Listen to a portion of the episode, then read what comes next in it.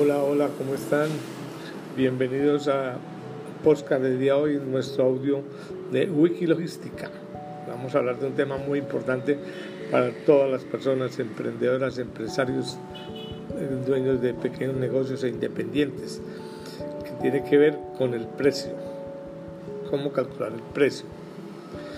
Soy William Guerrero del canal de Wikilogística.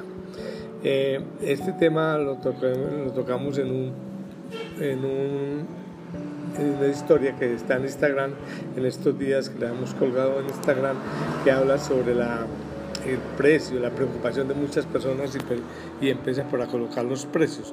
Es importante cuando una empresa, una persona, un independiente o cualquier persona que produzca un producto o un servicio analice el precio, cómo determinar el precio final. Hoy por hoy pues vemos que la competencia es alta, la competencia es agresiva, la competencia eh, genera una expectativa y hace que los precios sean como el factor diferenciador y tratan de vender cada día es más barato.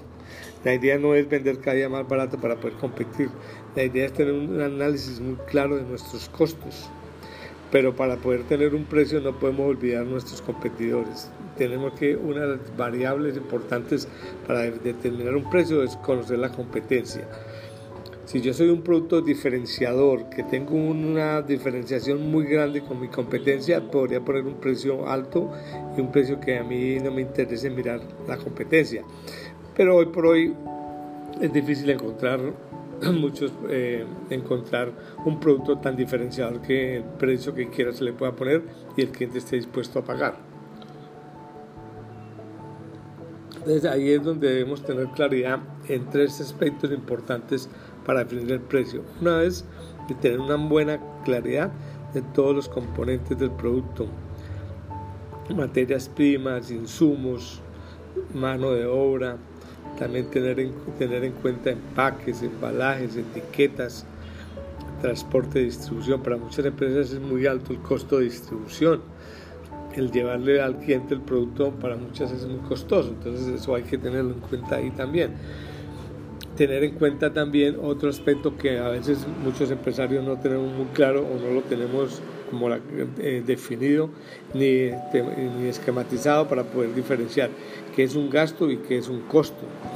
Cuando hablamos de un producto físico, los costos son aquellos de las materias primas o insumos que se incluyen en el producto y que se recuperan vía el producto.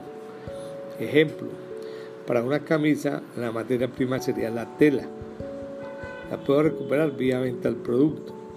Y algunos otros que podrían ser insumos que por, por la consideración del producto final, que es la camisa, los botones y el hilo podrían ser en, gastos. Es más fácil llevarlo por el lado de gasto porque no son muy representativos con relación al producto final. Entonces, tener claridad cuáles son los gastos. Entonces, los gastos están mano de obra, eh, transporte, distribución, incluso hay gastos de ventas. Si yo tengo que pagar la comisión a los, vendedores, es un gasto de ventas. Y tener muy, claro también si es los costos, los gastos y también eh, todo lo que tiene que ver con los procesos. Algunos llaman los costos indirectos de fabricación, ¿qué otros, gastos, qué otros costos tengo? Como el caso de la energía. Para fabricar una, una camisa pues necesito eh, consumo de energía para la planta de producción, para las máquinas y demás. Entonces tener muy claro esos conceptos de qué es el gasto, qué es el costo y cuáles son los costos indirectos de fabricación para poder determinar el precio de venta.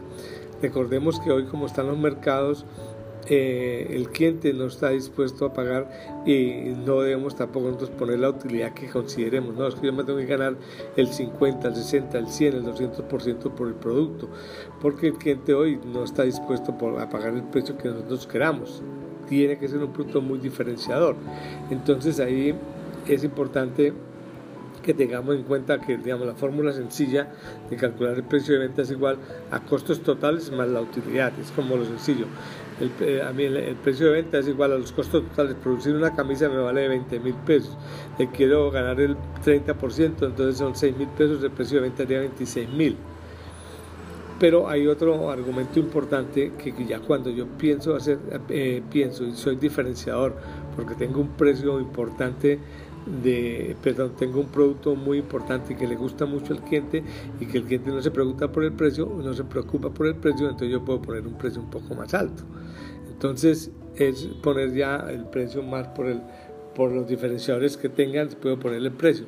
Pues si mi producto no es un producto gran diferenciador, debo tener en cuenta la estructura de costos para poner una utilidad que me determine el producto final.